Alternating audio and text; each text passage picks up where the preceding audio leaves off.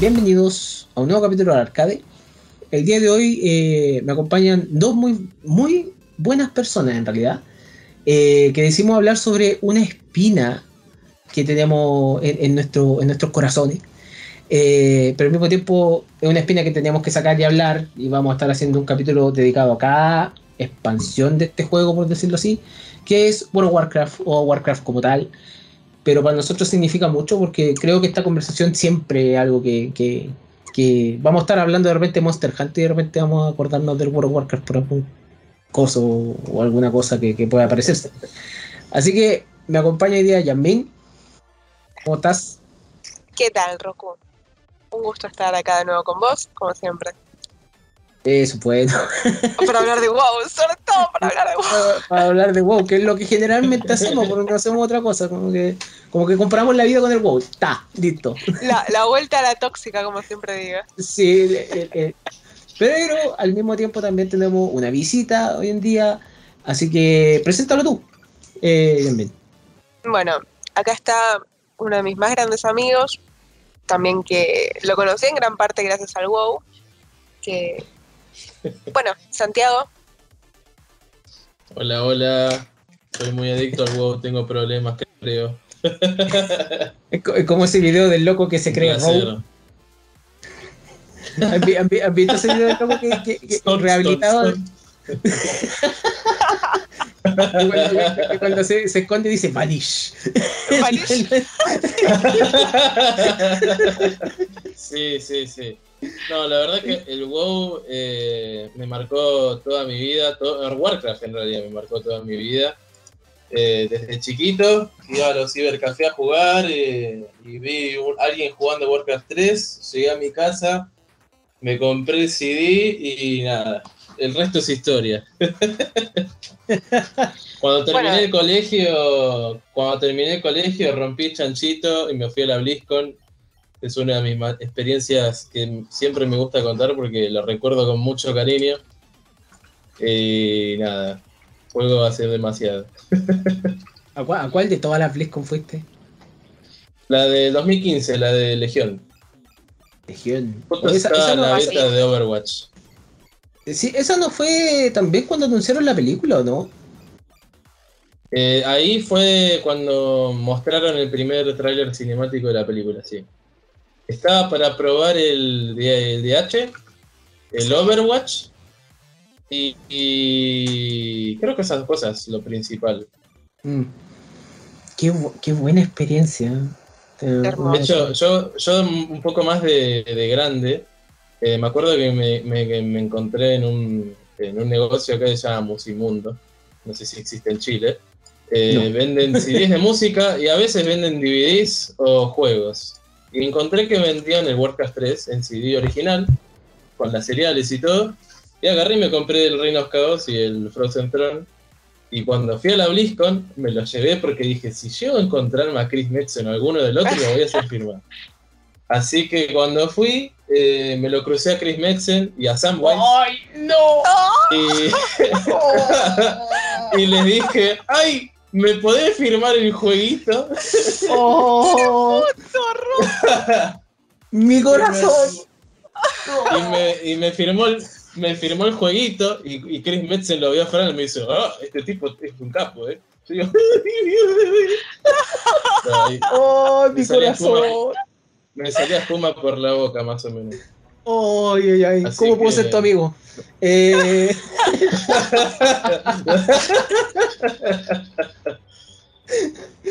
eh sí. Oye, qué buena experiencia. Oh, pero es que uno conoce. Es que lo que pasa es que. Eh, por, lo, por, lo, menos para mí, Chris Metzen es como mi, mi. Es una de las personas más admiradas dentro de mi, de mi vida. Por, por temas de. Es, es, es, que es un genio para crear historias. O sea, él, él fue el, uno de los creadores principales.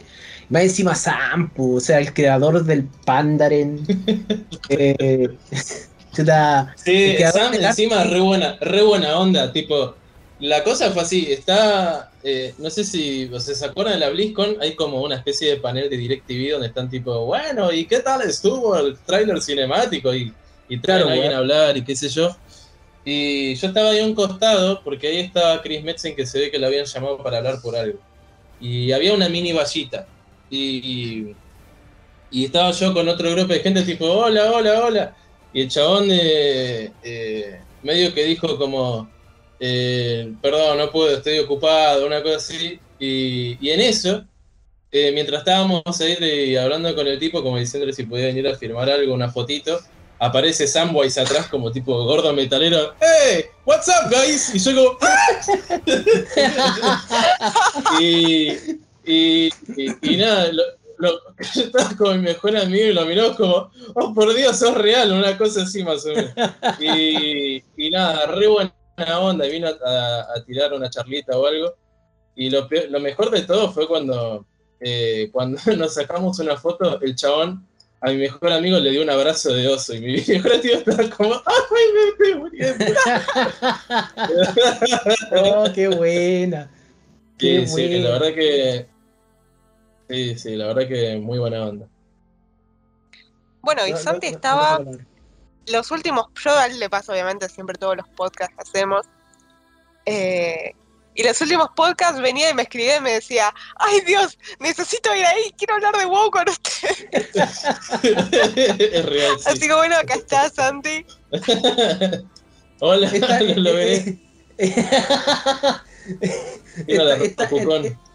creo que empezó por un tema de que querer hablar de juego, porque generalmente hablamos de cine en, el club de la esquina. Eh, pero la idea era hacer como otras cosas y experimentar con otra área. El área de juego es algo que me, a mí me atrae y que últimamente me, ha vuelto a enamorar por, por, cosas de que quizá me he puesto a jugar un poco más otra vez. Eh, aparte que no he visto tanta película últimamente, mm. eh, pero no he visto tanta película así como que sea digna de, hablar. Que no sea vieja, o sea, también se viene algo así, o sea, una de mis películas favoritas es Casablanca, quiero hacer algo con eso. Eh, como que, como que de repente estaba en cierto sentido no había tanto ánimo para hacer cosas ahí por temas de que quizás había que parar un poquito. Y, dijimos, ya hagamos esto, junté el grupo, un grupo de gente que, Lucas, que jugamos Monster Hunter, todos jugamos WoW. Y, pero también nosotros jugamos otras cosas. Por ejemplo, el año pasado estuvimos puro jugando Among Us eh, con, con, el mismo grupo. También no, no estaba, pero creo que amistades se crearon, amistades, amistades terminaron en eso. Era, como jugar Mario Party, así, ¿no? Es una cuestión. Sí, sí, yo, lo sufrí con otra gente. Pero al mismo tiempo hablar sobre también ciertas decadencias, porque, claro, los podcasts de videojuegos para mí por lo menos son buenos. Yo escucho varios durante el día, de repente cuando estoy editando fotos, haciendo cosas. Eh, escucho bastante durante el día porque yo generalmente escucho podcasts de juegos de pelea. Entonces, yo dije, ya, hagamos algo entretenido que, pueda tener evolución, digamos, en cierto sentido que también sea, no sé, pues sacarnos las espinas del WoW y obviamente vamos a hablar, no sé, pues ni Autómata o, o el Contra o otros juegos que podemos hablar de, otras cosas, porque al fin y al cabo todo, todo esto, la, la, idea es que se mantenga con el tiempo lo que más se pueda. Entonces, para hablar del, para hablar del WoW, para mí fue una experiencia única, porque para mí el WoW llega de una manera, para, que empecemos la conversa, que para mí el, WoW llega de una manera súper única a mi vida, que es eh, que literalmente esto ya hemos hablado en el primer capítulo, pero ahora lo, voy a contar más en profundidad. Eh, después del Warcraft 3, prácticamente, que el Warcraft 3 fue una historia increíble. A mí me gustó el Warcraft 3, lo compré pirata. No, lo tengo original y firmado por nadie. O sea, si tengo una firma en el disco, tiene que ser más pirata que la eh, pero resulta que, eh, en cierto sentido, el Warcraft 3 a mí me dejó un muy buen sabor en la boca dentro de los juegos de, de RTS, porque al fin y al cabo me acuerdo específicamente de palabras como a mí no me mongonea nadie. A mí no me mongonea nadie. Eh, o el otro cuando dice por fin. Por fin. Eh, que, era como una cosa así súper bacán. por fin. sí, por fin. Eh, y sobre todo. puertas. Esa. esa Abriendo puertas. Abriendo puertas. Esa era la Adriade. sí, sí. sí. Eh, Yo las recuerdo en mi día a día esas ¡Bomba! sí. Me han dado por la retaguardia.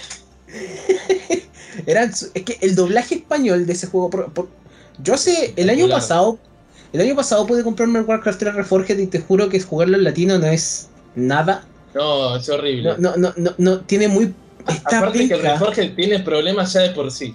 Sí, ya, pero Reforged de por sí, sí. Pero tiene. Jugar, hubiese. Lo tuve que cambiar, descubrí cómo cambiar el lenguaje de, al doblaje original. Porque hay que hacer unas cosas. Pero fue una. Eh, eh, ahí pude disfrutar el juego. Eh, antes no. Muy de acuerdo. Y creo que es una de las pocas cosas del doblaje español que me gusta, siendo que el doblaje español es más raro que la cresta. O sea, es como ver Harry, Harry, Potter, el Callejón Diagón, o Diagonal. Hermión, no se rían, pero yo decía Hermión porque había jugado los juegos más que las películas. no, pues, el, en, en, en, español es Callejón Diagón. Eh, no entendía. O los nombres de las películas eh, tan mal traducidos, nadie sabe por qué. Pero creo que una de las pocas cosas del lenguaje español que me gusta y, llega súper bien porque, claro, juego el Warcraft 3, crezco en mi vida jugando este juego que después se transforma en el Dota y yo tengo mi, mi forma de, de, ¿cómo decirlo? De... Tengo mi primera polola, que es la primera pareja que tú, tienes eh, acá en Chile. Se termina esa relación, quedo cabizbajo por unos buenos meses. y resulta que mi, mi primo, como dije, mi primo me presenta en cuatro discos de DVD eh, el Warcraft, eh, que en ese tiempo era Warcraft prácticamente pirata. Me hago. Yo sin saber esto, me hago un elfo, cazador, que en ese tiempo el cazador tenía que darle comida a la mascota, porque si no la mascota se te o no te decía. Eh, y resulta que hacen un reset en ese server. Entonces no entendía el tema de los resets y ahí como que empecé a entender y ahí me cambié completamente de druida.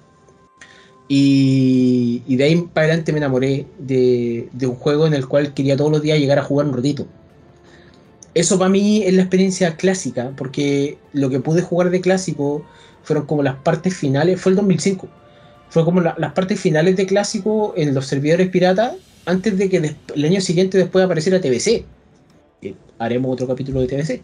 Entonces, eh, para mí clásico fue eso, una, cosa donde no le peleaba rápido, porque había habían servidores donde tú matabas un mono, matabas un jabalí y ya estaba en nivel 100 eh, y, eran entretenidos, igual porque eran servidores que eran para testear cosas, pero también la, experiencia Blizzlight, que era como se llaman esos servers, eh, a mí me, gustaba porque al fin y al cabo tenías que, tenías que lesear, o sea, cuando, cuando de repente te, te dan muchas cosas por hacer y de repente tenías que hacer eh, primero auxilio y hacer las benditas y todas esas cosas que tenías que hacer, se usaban. Sí, a full. Sobre todo si eras Warrior. pero que después con el tiempo se dejaron de ocupar, ya no servían, daba lo mismo. Eh, entonces, para mí la experiencia fue eso. La experiencia, la, experiencia de PvE llega después, pero la, experiencia de jugar algo, de, descubrir un mundo, por lo menos para mí, es como. Era, era como nueva. Era como ver algo que tú querías, quisieras hacer toda la vida. Porque al mismo tiempo, la experiencia de World of Warcraft es cuatro años después, en la historia del juego, cuatro años después de el Warcraft 3. Y ya el Warcraft 3 había dejado la vara bien alta. Ahora eras tú un héroe de, de Azeroth, que es este mundo que estáis conociendo. Eh, transformado, no sé, pues eh, porque más encima estaban, habían clases bloqueadas, pues, había, el padre era de la Ali, pero el chamán era, era, era solamente Horda. Eh, entonces, para mí era como súper entretenido porque ya, ¿qué quiero hacer? ¿Qué clases juega mejor contigo? Es como Sheldon Cooper en la Big Bang Theory cuando dice, ¿acaso no leíste la descripción de tu personaje? cuando el loco dice que él es un elfo de la noche eh, rogue. Por, ende, él traiciona a su gente.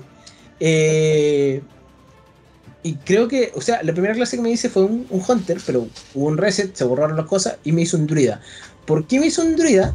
Yo empecé en la horda.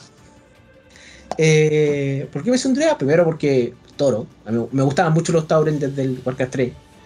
Y druida porque eran capaces de transformarse en oso. Eh, yo no entendía cómo carajo un toro se transformaba en oso, pero era algo que, pero pasaba. pasaba. Y, y, y, sin querer me transformé en tanque en esa época. Sin querer. Porque a mí me dijeron, oye, pero si tú te puedes transformar en oso, tú puedes tanquear. Era como, chamán tiene escudo, chamán tanquea. Bueno, estás eh, hablando con alguien que empezó tanqueando en gato. Porque me gustaba el gato y yo quería jugar gato. Pero Jazmín, que tanqueas el oso. No, me gusta el gato.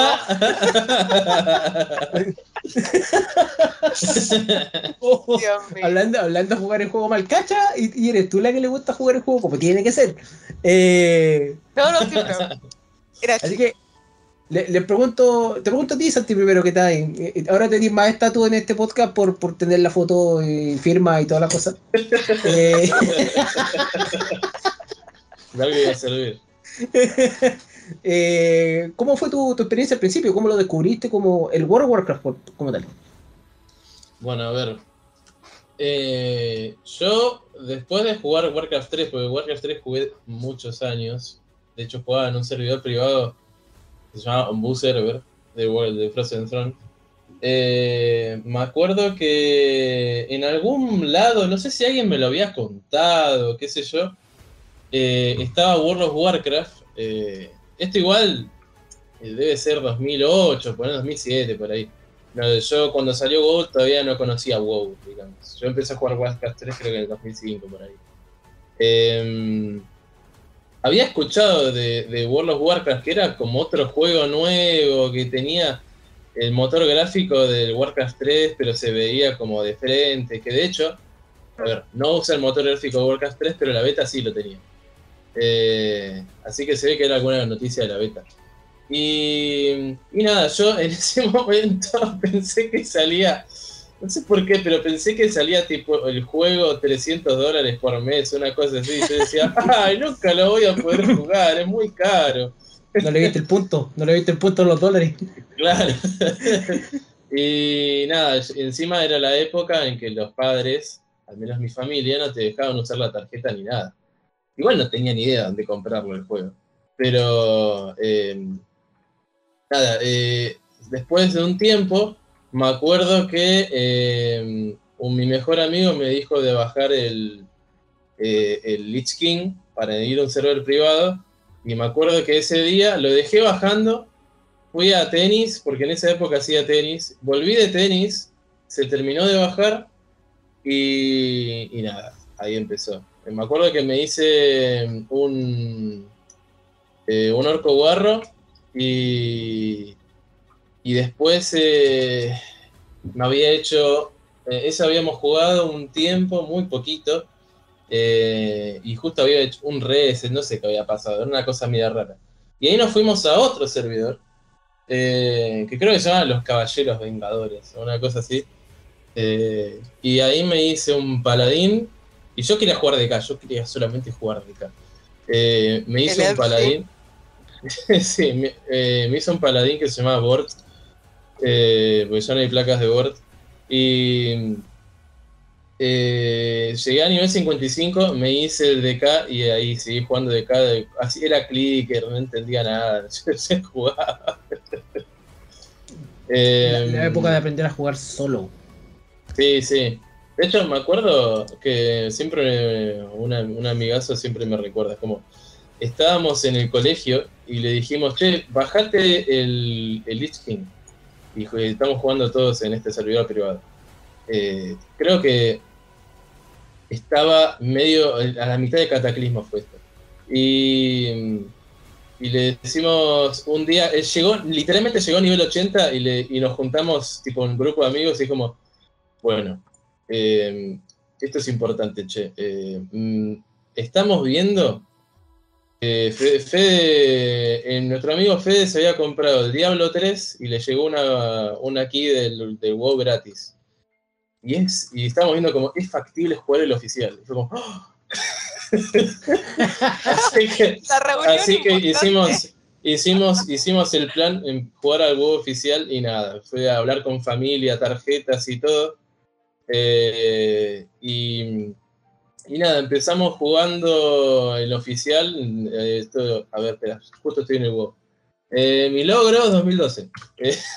Eh, mediados de 2012, creo. Un poquito antes de Pandaria.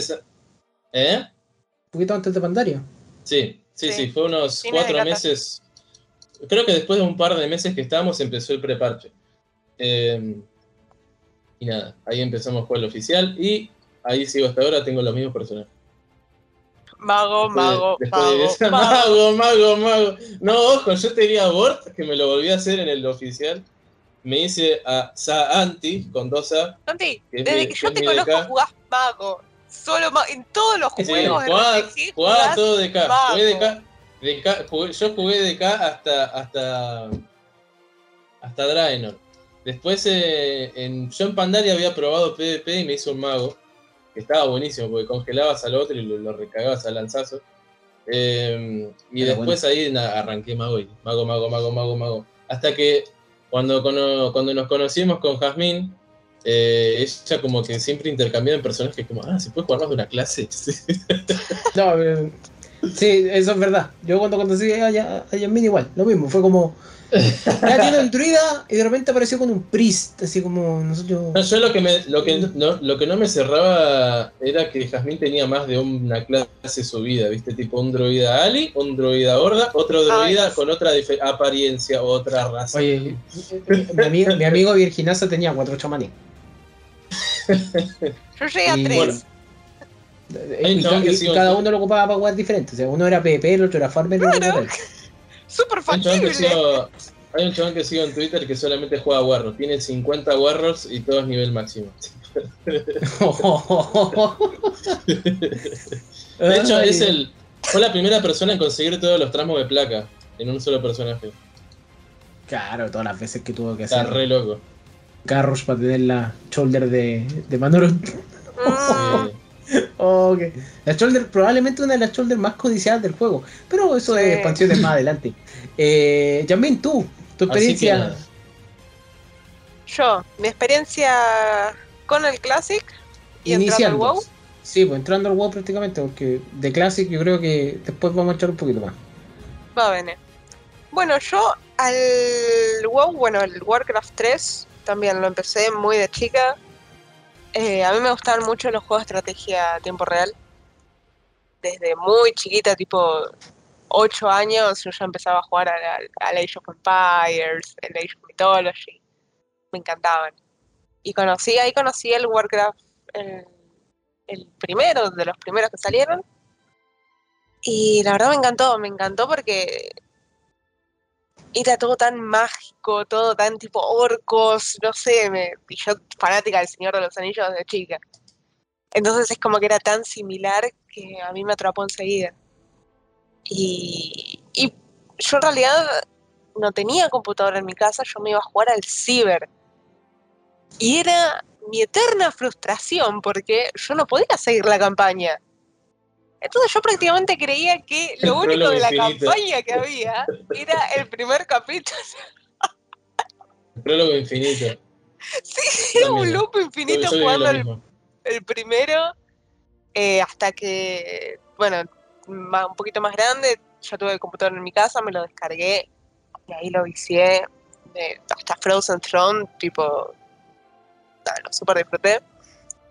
Eh, lo dejé muchos años, tipo me olvidé, de Warcraft. Y un día en el colegio, me acuerdo que yo estaba en séptimo grado, 2007. Eh, eh, viene un amigo y me dice, toma, juega este juego. ¿Eh? ¿Pero qué es esto? World of Warcraft. Soy GM en este, o sea, Game Master, en este servidor. Vení, jugalo, necesitamos gente. Bueno, me dio también cuatro CDs de WoW, de CDs, DVDs, de WoW, tipo, toma, instalar. Y yo tipo, oh, por Dios, ¿qué tengo acá? Es que al pirata tenía que ponerle un archivo extra que era el RAM list. Era para entrar al servidor específico. Pues ni me acuerdo de eso. Sí, sí, sí. y bueno, eh, me lo instalé, me acuerdo, él me ayudó no me dio a elegir, me dijo directamente tipo, hacete algo. ¿pero por qué? Mirá qué linda que está la, la, elfa de sangre. No, no, hacete Ali, eso no, eso, eso es feo, eso es caca, no se toca.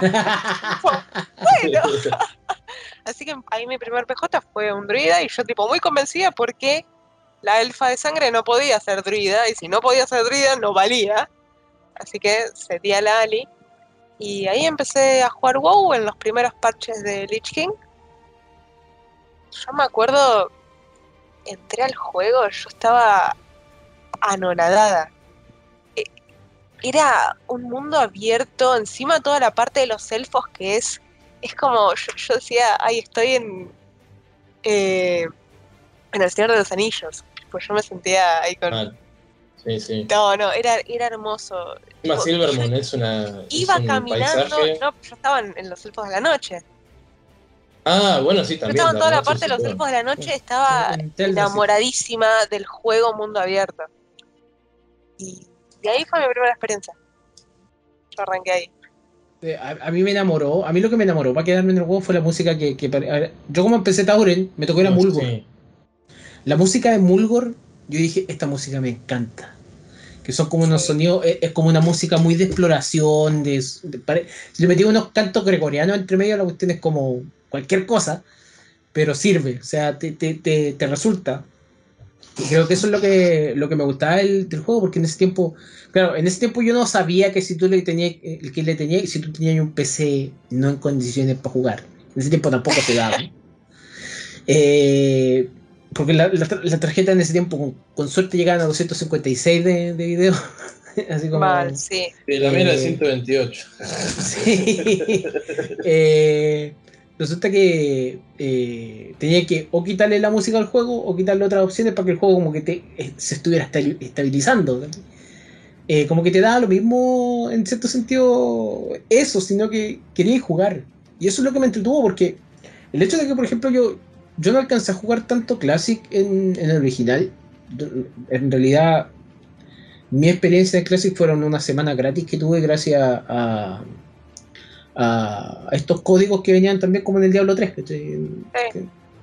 Eh, pero a mí me dieron un código para jugar en, la experiencia Classic. Me pude levelear mi PJ 20. Y no puedo creer, por ejemplo, si ya en el servidor normal me demoraba, no sé, pues dos días en llegar a 20, por decirlo así, con mi ritmo de juego, en el, en el otro te demoráis 5, porque te mucha menos experiencia. Eh, tenía que prácticamente completar todas las todas las todas las quests que habían en el lugar eh, después venía la otra porque jugar en clásico lo pudimos hacer Después, cuando Warcraft como tal, cuando se anuncia Legión, se anuncia el clásico, no, o BFA. Una de las dos. Sí, en Battle se anuncia, se anuncia el clásico. Se anuncia el clásico como experiencia, ya que todos. los fans del WoW son medio raros. Porque al fin y al cabo existe el fan normal del WoW y el fan que dice que desde el día 1 el WoW está muerto. Eh, que nadie lo entiende. Yo una vez leí que. Yo una vez leí, eh, no me acuerdo si, si fue un influencer de WoW o, o alguien que laburaba en Blizzard, tipo, la gente viene diciendo que el WoW está muerto desde Vanilla. Sí, y ahí, y ahí, es donde viene el término de Vanilla también, es, un, es un, término que viene desde, eh, es, como un modo beta de todo, que la, la no se escribe Vanilla, se escribe como va-nll L-H-U, una cuestión así. Mm. Que leído todo es Vanilla, que es como la versión más básica que puede haber del juego. Y eso fue lanzado el 2004, noviembre 7 y, el 6 de diciembre, que es la semana, eh, un mes después. Eh, el 7 de noviembre es para Gringolandia, o todo lo que es US, y diciembre 6 para Europa. Porque en Europa son otros tiempos, cosas que vamos a ver más adelante, en el hecho de que Europa, por ejemplo, tiene eh, los días de parche, los días de mantenimiento son distintos. Eh, sí, son, son los jueves. ¿A los jueves? Son, los jueves, sí, porque ellos empiezan la carrera de mítico después. ¿Te, te fijas en la carrera de mítico? Eso, eso es una cosa súper polémica. Sí, no, es, un costo que tienen de vida así como. Pero igual terminan ganando. yo creo que en el momento que ganan. No, no, digo la polémica, el tema del reset, durante, sí, del reset durante la, la carrera al World First. Eh, la cosa es que esto empieza. sí. pues tienen diferido. Y siempre lo van a tener diferido, porque me parece que China es el miércoles. China son los miércoles. Porque eso es otro, eso ya es otro tema. Eh, pero, y de ahí para adelante empieza como una carrera, o sea, la experiencia de jugar en clásico, por lo menos la que yo viví del 1 al 20, fue una experiencia que yo la puedo recalcar de dos maneras, sufrimiento interminable. ¿Por qué razón es sufrimiento interminable? Porque las cosas se vuelven desesperantes, mueres específicamente por todo, y lo más importante, tú vives como vives en Latinoamérica, pobre, porque en realidad te falta oro por todo. Eh, reparar y el árbol de talentos de esa época era como, ah, tenéis carga, pero para, para, no sé, eh, nivelar carga nivel 2 eran como 10 de oro y tú con suerte juntáis 3. Eh, es, un estimado, porque no era tanto, era como... Aparte, le pifias, oro. Le, le al talento y si querés reiniciar es como tenés que ir a vender un órgano para reiniciar todo el arbolito. Sí, literal, literal. Yo, no puedo entender cómo. Yo creo que incluso cuando yo llegué al clásico, mi modo de pensamiento era. Una de las cosas que más te dicen del clásico es que juntar oro es difícil. Eh, yo llegué al Lich King, al clásico. O sea, al, original. Y, resulta que para bypasearme el tema de la montura, me hice pala. Eh, y solamente por eso. yo me hice, yo me hice Warlock en Classic por lo mismo. sí, te, te y todo eso. Tenéis la quest, que, que, es, un engorro, es un engorro, pero no es tanto en el momento que ya tenéis tu montura. Eh, pero. Eh, o, si eres druida, pues druida también tiene su propia. El druida es su propia montura. Eh, y es muy divertida las, las quests de, de druida. Sí, eso sí. Pero en ese tiempo, eh, eh, en tiempos de clásicos, todo era, aparte de más difícil, todo era nuevo. Entonces, el, hecho también de que Warcraft o Blizzard, la, compañía, logra hacer una historia que sí sirviera para, el juego mismo, eh, y, historias que eran muy personalizadas para, para cada clase, sobre todo, porque el guarro, por ejemplo, el, el guerrero, empezaba como un guerrero normalito, empezaba como este típico guerrero que más encima tenía hasta, hasta, hasta la especialización de arma se, o, de armadura se notaba porque empezaba usando malla, una clase que ocupa placa. Y tenía que llegar como hasta el nivel 40 para poder, digamos, tener la, la, la, capacidad de usar placas.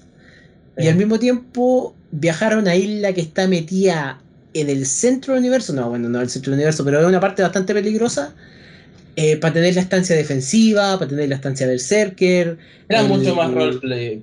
había, sí, había mucho más roleplay. Eh, había ah, mucha más identidad de clase. Pero e, esa identidad de clase también le daba el, peligro de la clase, porque si era el guarro era, era la clase que iba, iban, iban todos a atacar por determinación. O sea, eh, un ataque del, del Warrior generaba tanto agro como el mismo tanque. y, el, y era, si era guarro, ibas a morir. Si el guarro no era tanque, el guarro no servía. A ese nivel. Eh, el mago eras el aguatero del equipo. Sí, pues el mago era el aguatero del equipo, el hunter era el que quitaba maná, pero también tenía, tenían otro buff que se llama el True Shot, que estudia el crítico. Eh, el druida tenía marca de los salvajes, que después se la quitaron oh, así. sí. Se, y el fuego férico. Y el ah, fuego el, el bufito violeta, ¿no? Eh, la marca de la salvación. Mm. ¿Qué más? El Warlock tenía. No, el Warlock no, no me acuerdo. Bueno, la, la Hellstone que siempre ha tenido. Pepita, como le dicen. Y... El Warlock era muy, pero muy diferente. Yo jugué el Classic, este, el nuevo Classic, lo jugué hasta level 60. El Warlock tenías que, que tener las, las piedritas, la Soulstone, esta, ¿cómo se llama? Eh, la, Souls, el Soul sí, los Soul eso, los Soul Tenías que tener los Soul para todo. Y, y en sí, conseguirlos era bastante hinchabola. Y encima es que las tenías que guardarte en el inventario. tenías que tener inventario con Souls. Con. Las para... No, dale, dale. Sí, no, se para, para, para, invocar los, las mascotas, la, eh, para hacer summon. Había. Mm, encima también había varios summon de pets que eran como especiales. Eh, podías hacer una quest súper larga donde podías summonear un infernal, pero necesitabas un tipo un, eh, un, núcleo de infernal que no sé dónde miércoles se conseguía y solamente lo podías, lo podías invocar eh, al mundo, al mundo en, el aire libre, digamos. Y además, era mucho más rol. Vos invocás el infernal y es enemigo. Tipo, tenías que darle a, a, controlar demonio y lo usabas para vos. Pero se le salía a controlar demonio y te empezaba a cagar a palo. Era muy, muy, muy diferente del Warlock. Sí, pegaba fuerte, me acuerdo. El, incluso el paladín tenía el, paladín tenía una quest que era para aprender la spell para revivir. Sí, todos los killers tenían eso. todas, todas las clases tenían algo específico que hacer. Que no habían tantas clases, y las clases originales del juego eran guarro, cazador, bueno, guerrero, cazador, brujo, mago, chamán y druida. Me parece. Ah, y sacerdote. Se me olvida la última. Y no había más. No, ah, ah y, y Rogue. Rogue que era el. se, me, se, me, olvida el Rogue. Estaba en Vanish no olvidamos. Sí, está. Eh, pero en realidad esas eran las, las, clases originales y no todos podían serlo, porque si tú querías, no sé, ser un gnomo druida, no, no había, ¿cachai? Entonces cada, cada, raza tenía lo suyo, eh, la raza tenía su historia, las razas tenían su capital racial, meto los gnomos, eh, porque los gnomos eran como los allegados de los enanos, pero había, había, un, había historia, había algo que era importante y con el tiempo te vas enterando que era más importante porque al fin y al cabo, claro, empezamos con una oleada de parche y después el 18 de diciembre, que fue prácticamente un mes después o un mes y medio después del lanzamiento llega el parche de Maraudon, que era la primera tanda del parche de lo que fue Maraudon. Maraudon, no, no, sé cómo se llamará en, español esa cosa. Que era una raid, era como una, era como una raid. Sí, era como una raid. Una, dungeon larguísima. Era una dungeon larguísima, tenía cuántos, dos, tres partes. Eh, se, se, introduce eh, la Gurubachi, la arena Gurubachi. Sí. Eh, se introduce el primer evento de Navidad, porque esto fue justo coincide con Navidad y se introduce también el primer evento de Navidad. Y con el tiempo, hasta más o menos febrero, me sale aquí, eh, porque tengo la historia aquí, el torpedo, me sale que hasta febrero tiraron estos parches, para después pasar a la ruina de Dire Maul, Dire Maul, que era otra cosa, porque el, principio de la historia de, de, los Warcraft se centra mucho en tema de los ogros. Se centra mucho en tema de, ruinas que estamos invadiendo, que queremos invadir o que queremos tener, cosas que queremos hacer. Y literalmente cuando aparece el primer parche de Diremaul, aparecen los primeros eh, voces de mundo, por decirlo así, aparece Azuregos y Lord Kazak, que eran voces que estaban durante eh, en, alguna zona y que literalmente eh, tenía que ir de muchas personas a matarlo. Existe también... Eh, tenían un spawn tipo de un día o medio día. ¿En serio? Era difícil agarrarlo. Sí, sí. Quise, ir a matar al Lord Kazak. Quise matar al Lord Kazak y, no, nunca estaba. que enganchar justo el, horario donde estaba y no lo hayan matado. Sí, esas cuestiones fueron penca, porque eh, tenemos que recordar que también no existían los servidores latinos y no existían tantos servidores a la, a la, a la, fecha. Esto, empezó de a poco a irse incrementando y con los años se irse incrementando. Eh, incluso en este, en, este tiempo fue por esa época, en marzo del 2005, que se introduce el... ¿Cómo se llama? Las piedras de summon. No habían. Tú caminabas a todos lados. Tú tenías que literalmente o tener los puntos de vuelo o, tener todo este tema de los teleportes del mago o portal de mago para poder, digamos, hacer cosas. Igual el, difícil que era tener una montura. Sí, también. Por encima la montura a nivel 40 y la rápida a nivel 60, que sería 1000 de oro. 1000 de oro que era un montón. Mil de oro que tú no yo, Es que esa es la cosa, porque yo cuando llegué a clásico, o sea, jugué clásico también, llegué al 60, eh, me costó. Literalmente me costó. A mí me costó muchísimo. De hecho, yo estuve en nivel 58 por ahí mucho tiempo, lo dejé de jugar y con el preparche de. Antes de que salga, tipo una semana antes del preparche de Burning Crusade Classic, lo terminé de subir. Pero algo que iba a decir con el tema de, las piedras de Summon, en realidad las piedras de Summon como las conocemos ahora, que vas, le haces clic seleccionando el personaje y eso, eh, las pusieron en Burning Crusade. Antes las piedras de Summon solo las podían usar los brujos. Eh, Sí. O sea, creo que tenías que poner al lado y, tirar el spell de, del brujito eh, para sumonear. Pero solamente los brujos pueden sumonear. Sí, eso, eso, eso hacía que, por lo menos todos los grupos tenían que tener una clase predeterminada para hacer cosas. Que era súper específico. Por esa razón también hicieron que sean como más universales después. Eh, ¿Qué es lo que siempre hace Blizzard? Que de repente pone una cosa que, Eso es una costumbre. Pone algo que se puede usar solamente una persona o dos personas y después lo pueden usar todos. Sí, es súper eh, exclusivo, te lo venden como de super marketing. Y después, tipo, bueno, dale, todos. Pero, sí, no voy a decir nada porque eso es para eh, pero después, después, cacha, junio 7 del 2005 junio 7 del 2005, estamos hablando casi medio año después del lanzamiento, aparecen los primeros Battlegrounds. PvP ya había. PvP porque esto eh, en este tiempo no existía lo que hoy en día es como War Mode o modo de guerra prendido apagado que es como para jugar tranquilo o jugar en modo PvP. Eh, PvP era obligatorio.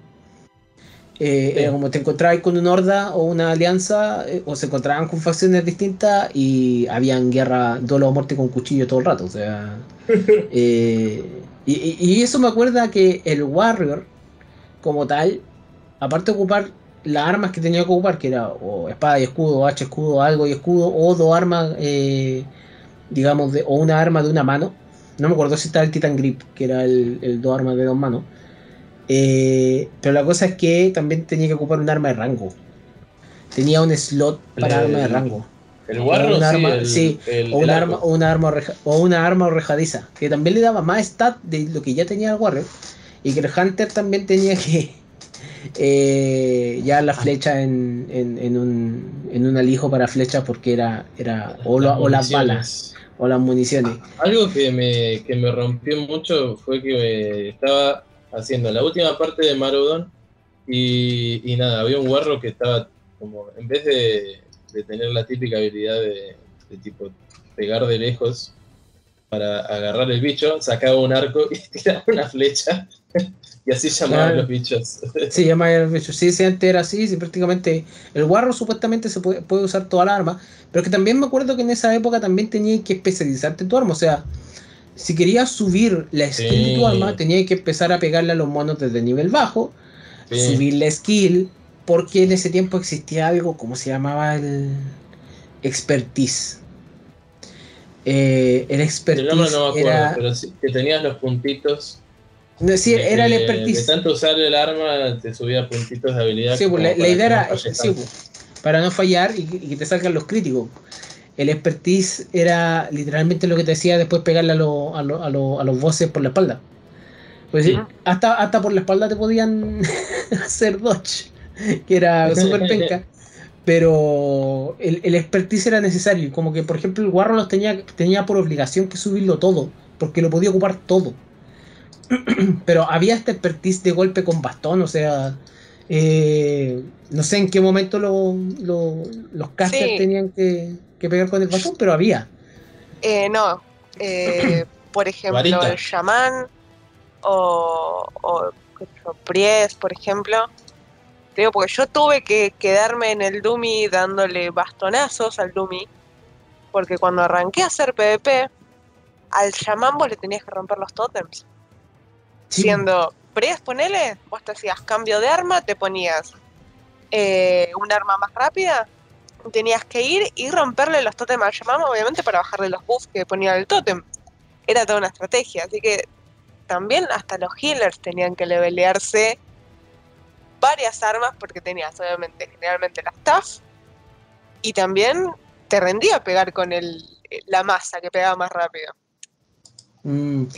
Era toda la estrategia. Pero el junio 7 del 2005 llegan los primeros Battleground. Como tal. Y esos son Alterac, probablemente el Battleground hasta la fecha, eh, hasta esa fecha, el Battleground más largo que existe. Y Warzone Gulch. Que a mí Warzone me entretenía, me entretiene todavía demasiado. el más corto. Eh, primero porque es el más corto, porque es prácticamente captura la bandera. Y eh, las cosas que podía hacer en Warzone es una cosa que todavía me, entretiene. Me entretiene mucho. O domina, bueno, hoy en día es como más, o dominas o eres dominado. Pero en ese tiempo era mucho más equilibrado. Sí, yo probé Warzone Gulch en Classic y literalmente aparecía, me, me, me sapeaba un, una especie de zap Creo que no era Zap. El ponía me sapeaba el rogue y desaparecía. el, el, rogue, sí, el rogue es esa clase que te puede hacer desaparecer en poco tiempo. Si para eso está, lo que pasa es que el rogue en el momento en que lo pilláis, es como yo te veo. Es como el meme de Superman en la Liga de la Justicia cuando ve a Flash al lado, te veo así como jodiste. y, para verlo, para ver un rogue, o lo teníais que ver de cerca, lo sentíais porque apareció un sonido o tenía que tener la bengala del, del, del Hunter. Y no me acuerdo quién podía ver invisible. El, el druida. Tenía un, un, el... rastreo invisible. Y el, creo que sí, el, druida en gato. Creo que el mago tenía también eh, detectar tipo Lesson invis, eh, mm. Invisibility. Y aquí está. Ese tipo de Aquí está.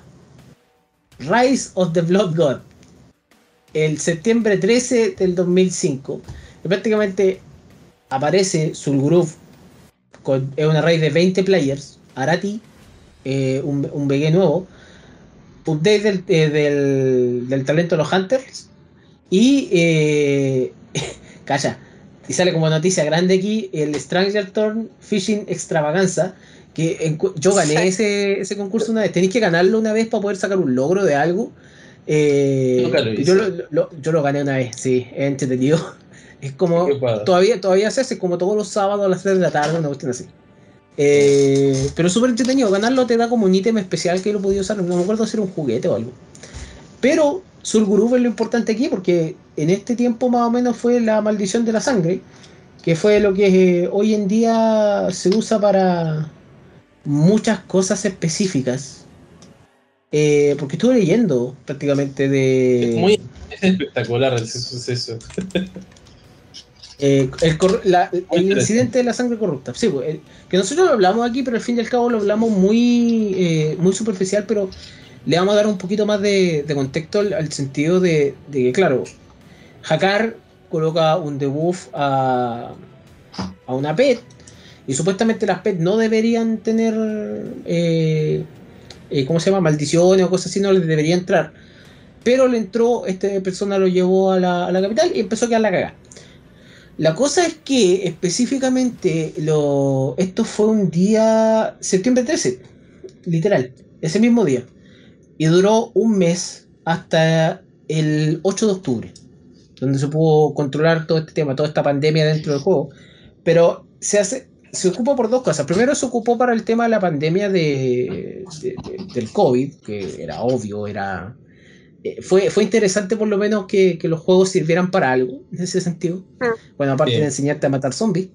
Eh, pero eh, lo otro también, se, que yo no lo sabía esto, y esto lo leí hace poco, sirvió para el estudio tanto del player o el ser humano como tal, de quién puede servir en una pandemia y quién no en el hecho de que, claro, lo que dijo Stronghold la vez pasada, no sé si te acordás, John Main, que era eh, gente se hacía Helios y se subía Helios para ir a ayudar, a giliar gente. Y gente que también, que tenía más vida, que también lo dijo el Stronghold, se iban y se contagiaban y los malditos esparcían el virus. Eso es como los que no usan mascarilla o los que tuvieron antivacunas, cualquier cosa así. Y literal, eh, literal fue como una súper buena medida también para estudiar el terrorismo en, Estados Unidos. Bioterrorismo y terrorismo como tal. Eh, temas de antrax, temas de todo. Todo para esparcir enfermedades. Eh, lo encontré la raja como modelo de estudio. Malo para un juego que le pase eso, pero al fin y al cabo, porque me imagino ahí pagando tus tu, 13 dólares mensuales que costaba en ese tiempo un poquito menos. 12 me parece, 12 puntos y algo eh, entrar a morir tiene que haber sido un parto total. Sí. ¿Cuántas eh, el, que, el, que nunca jugó, tipo juega por primera vez y se encuentra con eso, que se pagó 40 dólares el juego, y 15 por mes y entra y le están así boleando. Y, y, lo más entretenido es que eh, las capitales, las capitales quedaron abandonadas. La gente se iba a otros lados. Y ahí fueron cuando empezaron a nacer también comunidades como la de Goldshire o comunidades como eh, Westfall, eh, donde prácticamente se empezaron a juntar los otros players de decir no vamos a ir más a Stockwell. Mm. Eh, por eso, por eso también hay, o Ogrimar, que en ese tiempo son las ciudades más principales de todas, al hecho de poner auctions o cosas así en otros lados. O sea, Booty Bay tenía casa de subasta. Eh, Darnassus tenía que hacer su. Me parece que tenía que hacer subasta en algún momento. Eh, y así sucesivamente otras ciudades mayores.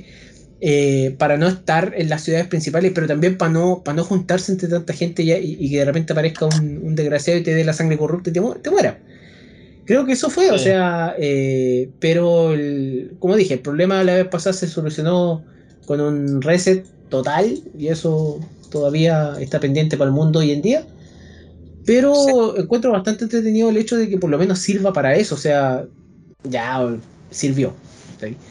Eh, lo que sí, y me lo salté, eh, antes de ese parche colocaron el parche de Blackwood Layer, que es probablemente la primera gran raid que había. No me acuerdo si Molten Core ya estaba, me parece que no. Pero aquí es cuestión de colocar. Creo que sí, creo que sí porque me, parece que es la, la que salió junto con el 1.0. Sí, eh, que Molten Core es la historia de Ragnarok, el, el gran elemental de. el señor elemental del fuego que más encima es enemigo de la humanidad, no es amigo. Eh, que con, los años te vayan enterando de que. ¿Cuál era el amigo de la humanidad? Eran. Eh, el del agua era, amigo de, las distintas razas. y el de aire, si no me equivoco. Y el de aire después se corrompe solo. Sí. pero la, la, de la tierra le importa un huevo todo lo que pasa en la Tierra y, uh, y el de fuego nos quiere aniquilar. Eso era lo, entretenido. Eh, Ragnarok eh, eh, era una raid era una raid difícil. Yo esa la pude hacer en el Classic eh, Revival, por decirlo así. En el, en, Ragnarok era, o sea, Molten Core era una raid que yo le tengo respeto por dos cosas súper específicas. Es una raid que por lo menos, primeramente, es una raid de 40, por ende una raid de 40 es altamente volátil. Eh, la cantidad de officers que tienen que haber en, una raid de 40, controlando 40 personas, es única y encuentro que ese es un trabajo muy bacán. La recompensa es muy poco remunerada para lo que para, el sufrimiento que tenía el 40. Hay que pagarles con eh, dinero ahí más o menos a esas personas. Sí, y, y lo otro son esos malditos bosses donde tenéis que matar. El, perro ese, no sé si te acuerdas del nombre del perro en Molten Core, pero hay un perro que cada cierto tiempo revive perros chicos, ahí es cuando queda la cara. Sí. Sí. Eh, o el mismo Ragnarok, porque Ragnarok pegaba un golpe, todos salían volando. Eh, creo que hacer, esas peleas así eh, eran súper entretenidas, porque claro, no sé si te acordáis el stage de Ragnarok, donde está puesto Ragnarok, es como un, espiral. Y toda la raid, los, los 40 personas tienen que irse en ese espiral. Los yes. tienen que colocarse más cerca, pero los rangos tienen que estar más alejados porque son rangos. Y era, era muy bacán la organización. Eran organizaciones prácticamente de juego de, de estrategia avanzada. Pero eh, después viene Blackwood Layer, que es prácticamente la, instancia donde aparece Nefaria en este personaje que es del vuelo del dragón negro, donde nos enteramos de que existen más vuelos. Eh, ah, los maestros de batalla. Los que prácticamente te vendían cosas para poder entrar a los BG. Claro, los vendedores, que te vendían pociones, me acuerdo. Sí, es verdad. No son los que son tipo, que te, te mandaban... Que cambiabas las... Te acuerdas que tenían unas fichitas cuando jugabas BG. Ahí ibas y cambiabas esas fichitas por recompensas. Habían eh, gear de tipo básico. Y ahí eso fue evolucionando lo que es el set PvP. Pero bueno, más adelante. Sí, y aquí, después de eso, viene probablemente uno de los eventos más grandes del, del, del WoW, por decirlo así, que fueron los dragones de la pesadilla. Porque en ese tiempo, claro, los parches no estaban tan marcados. Hoy en día tú buscas ahí eh, imágenes de esos parches como que no tienen el logo distintivo que tienen hoy día cada parche, por decirlo así. Eh, pero después vienen los dragones de la pesadilla donde prácticamente se introduce Silitus como una zona, una zona completa. Porque era una zona que tú podías entrar y hacer cosas porque había una reputación ahí. Pero se introduce como una zona nueva porque era un contenido hecho para cinco personas. Tú tenías que ir con un grupo de personas a Silitus a hacer contenido. Eh, era la única manera de sobrevivir, sobrevivir en Silitus en ese tiempo. No, no había sí, otra. Era medio PvP. Eh, sí, era, era una zona de, de contest que era donde dominaba uno o la otra. Eh, y también se introducen los dragones de la pesadilla, que eran los dragones de. otros voces de mundo que habían, que eran dragones específicamente.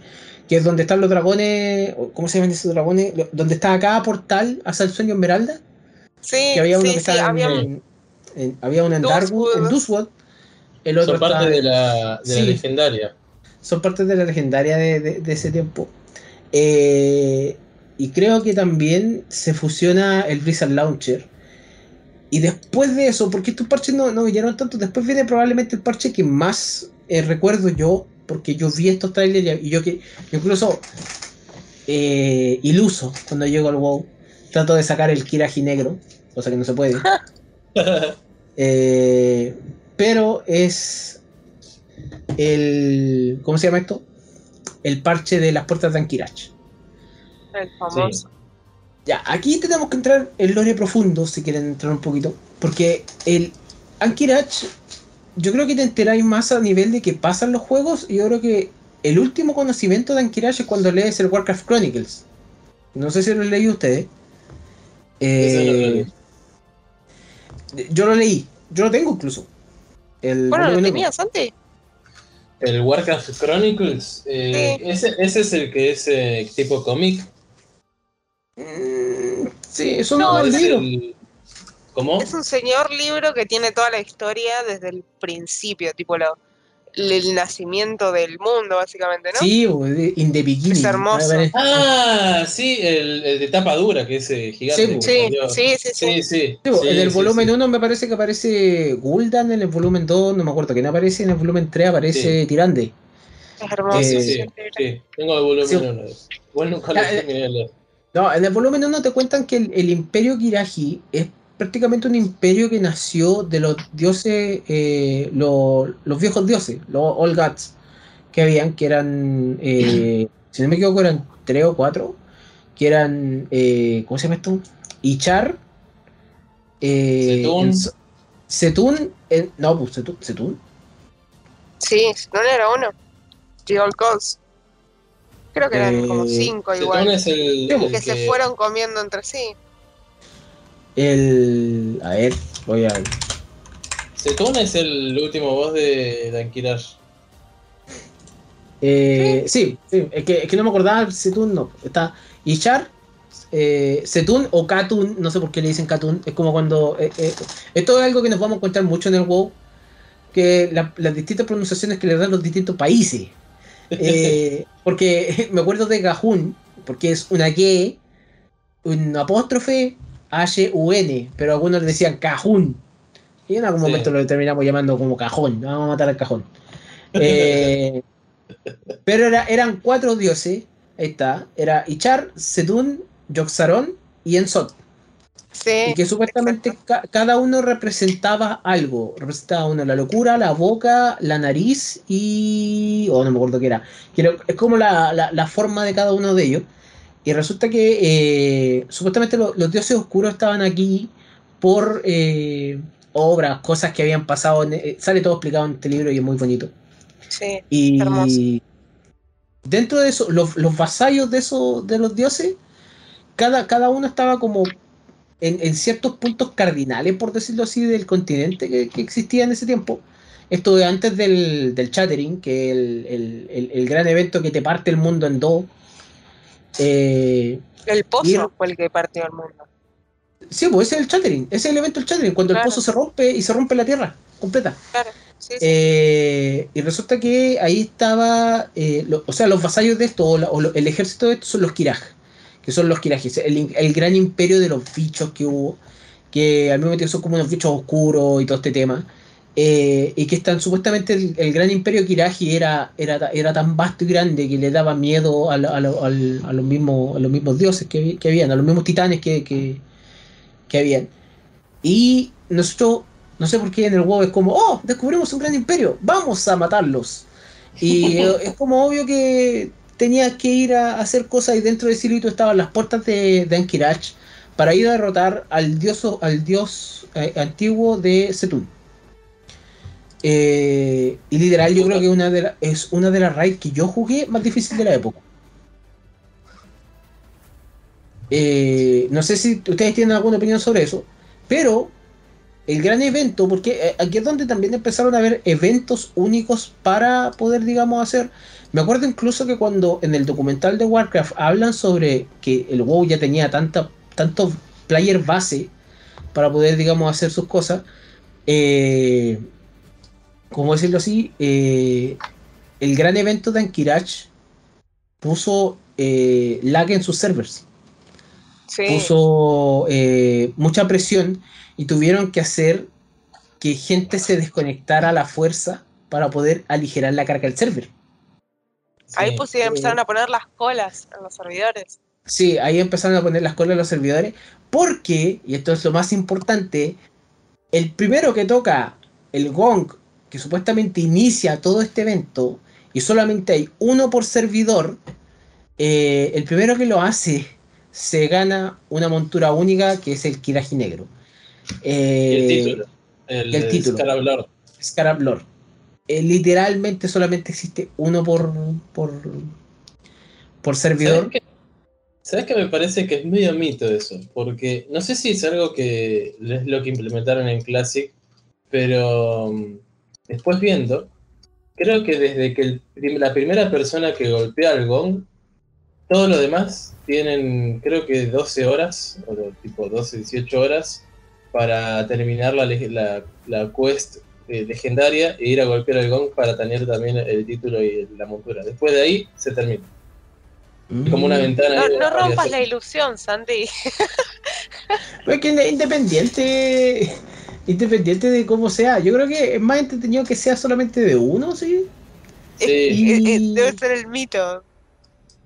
Sí, es como la, leyenda, por decirlo Claro, el mito de ilusión. En realidad todos lo podían tener, pero había un elegido que solamente él podía tocar el gong el misterioso con que empezaba todo el evento. Sí, literal. El, que empezaba todo, pero, pero es que también la recompensa de la raíz era buena, porque dentro acuérdate que te daban tres monturas más, que era el Kiraki azul, eh, el, el, verde y el rojo. Eh, que eran, era, eran muy buenas monturas y solamente se podían ocupar dentro de. De esa raid solamente. Eh, donde habían unas peleas eh, hermosas, ese tipo de peleas donde eh, el escenario grande, yo creo que siempre, siempre influye el hecho de que cuando el escenario es grande es porque en la pelea hay que ocupar todo el escenario. esas peleas eran para eso, o sea, esas peleas eran literalmente para poder, digamos, los tanques zamorreados para todos lados. los DPS también, de repente lo, el mind control, porque era, era súper común el mind control en esta época de, de pegarte a con tus propios aliados. Entonces, claro, era esta, era una raid de 40, si me equivoco, de 20. Pero ya ahí las raids empezaron a, disminuir ya porque ya después nunca más íbamos a ver raid de 40. Eh, y después de eso ya vienen los partes finales de, clásico, que es prácticamente eh, Storms of Azeroth, que lo único que hace el tier 0.5, que es por, lo menos el, el, primer set de tier y después llega el, el parche de Ramas, que Ramas para mí es probablemente una de las mejores raids hechas para el WoW. Dios, sí. Eh, primero, primero porque la, necrópolis está sobre tierras del este, tierras del este, sí, Western Flags, este. sí. Esa, eh, oeste.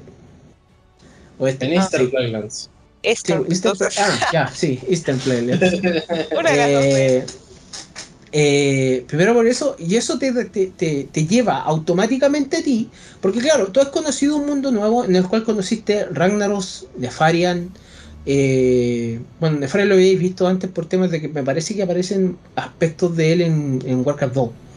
Eh, conociste a los Kiraj, a todo ese tema.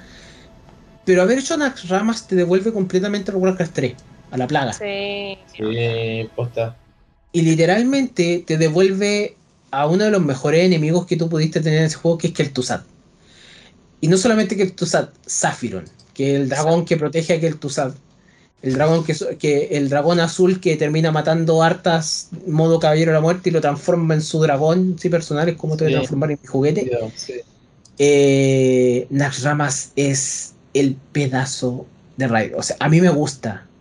Me gustaba mucho. E- Era una raid de cuánto? 40 personas. Eh, es una raid que yo pude hacer. eh, es una raid donde no podías elegir dónde ir. Siempre tenías que ir por el mismo camino. O sea, tenías que ir a matar al, al nerubiano que estaba al principio, que no me acuerdo cómo se llama. eh, después iba a la, a la reina, a, a la segunda reina, y después era a Maexna. Me acuerdo todo el recorrido. Me acuerdo del recorrido de. Pero eran peleas que eran demasiado entretenidas. Ahí es donde todavía existía ingenio para poder hacer peleas y que no fueran. Que esto, siempre me voy a quejar de esto. Que no fueran sobrecomplicadas. Que es la diferencia que hay hoy día.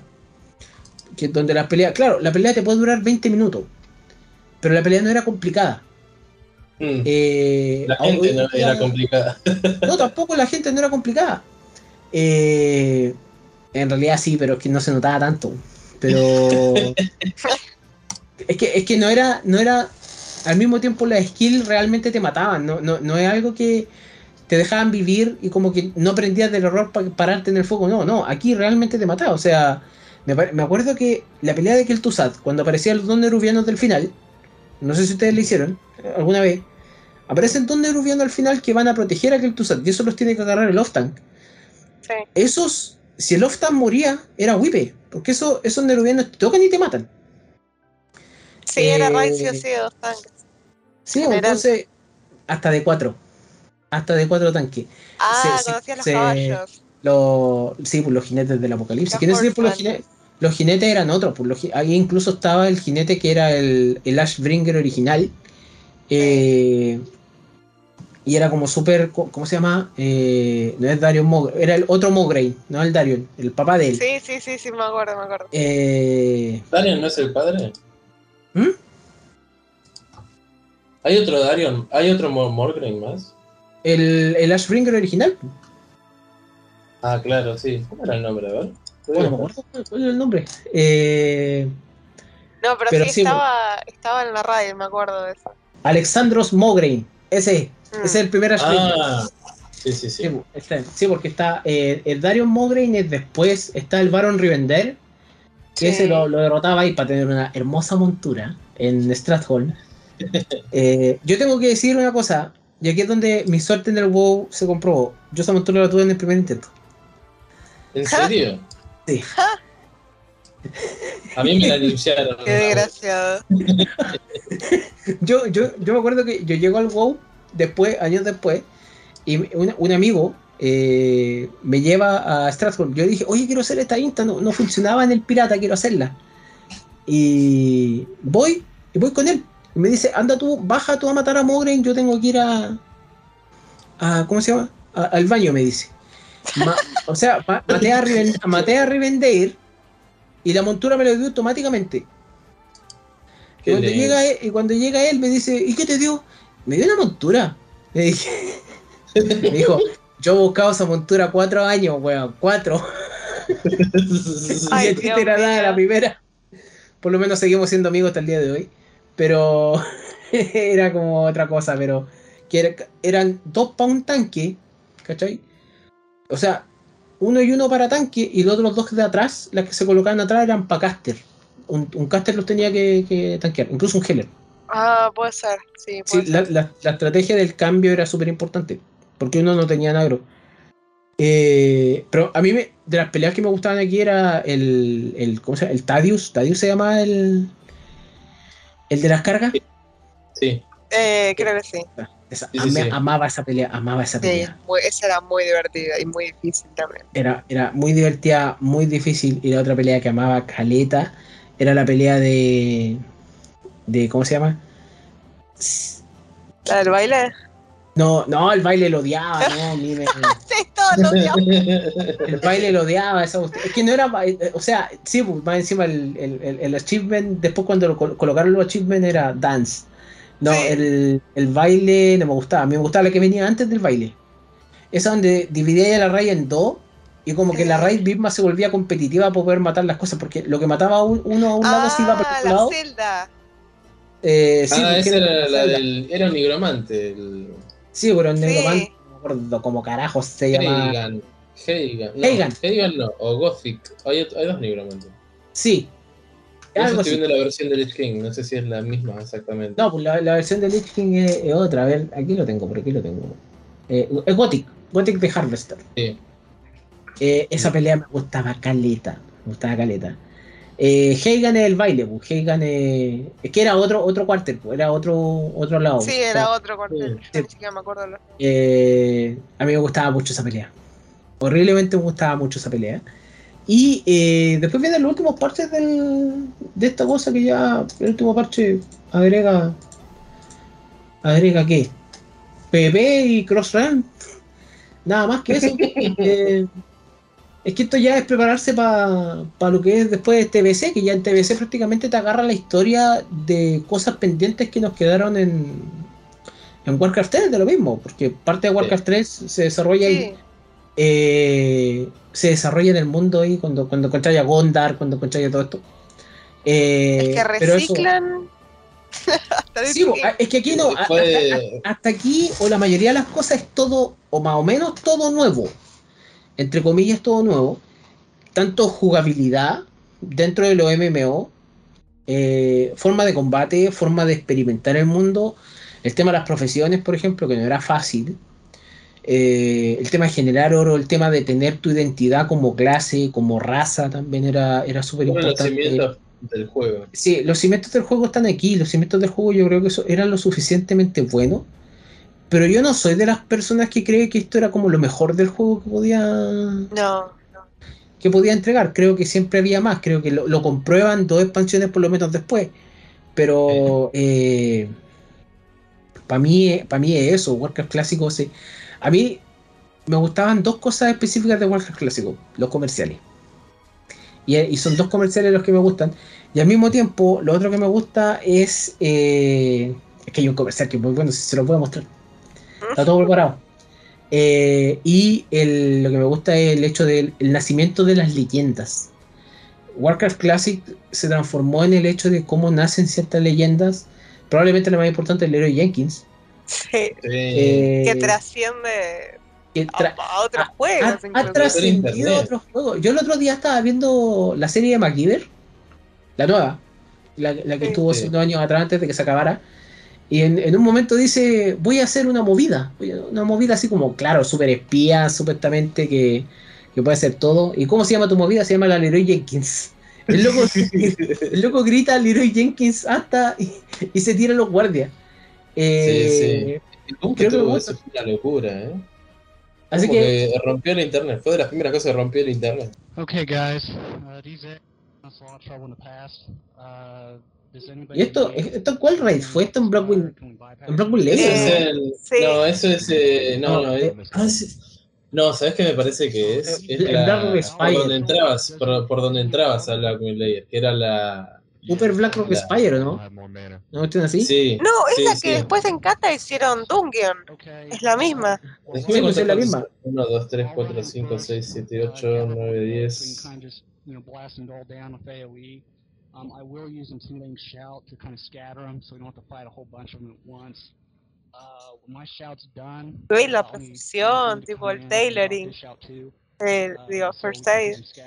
First aid. Um, when his is done, Bass, of course, need to run in and do the same thing. Uh, we're gonna need divine intervention on our mages, uh, so they can.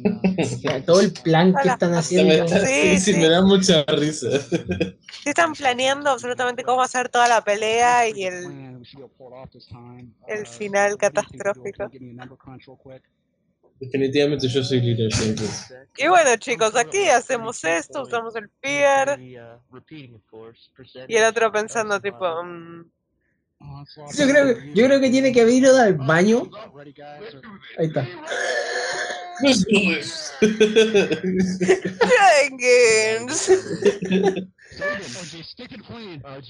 y ahí habían unos huevitos que cuando vos los pisabas salían esos dragones. O sea, esos bichos no estaban ahí, esos bichos se spawneaban cuando vos pisabas los huevos. Y les tira fear. Esos huevos. Sí, pues sí. Bueno, pisar los huevos salen dragones y si fuera así, todos, todos querrían que nos pisaran los huevos. y ahí corriendo pisando huevos. Está la pura cagada. Me encanta la calidad de micrófono de esa época, no se entendía una goma nada. Era como cualquier llamada de teléfono. Sí. No, no, lo que se entendió, lo que se entendió perfecto es el Leroy Jenkins. No hay ninguna duda. y, y, lo hace súper confiado, o sea, es que por eso digo, ese loco fue al baño, se liberó de sus placeres y llegó motivado. llegó muy motivado, así como cuando, no sé, sí, sí. del baño salís pero con menos peso del que llegaste. Y es literal.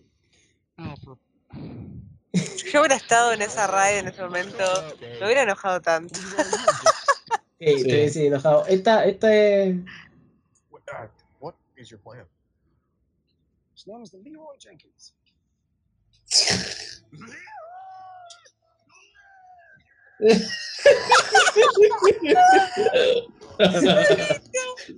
Espectacular. Después está el hecho de que eh, la Toyota comercial para el Warcraft. ¿En serio? Sí, sí, vi, este lo vi el otro día. Este es muy bueno. Mira, mira. I've gone ahead and equipped my epic axe, uh, switching to explosive arrows. Yeah, I'm gonna equip myself with a little uh, four wheels of fury. There's no trucks in World of Warcraft. Let's do this. Oh. oh.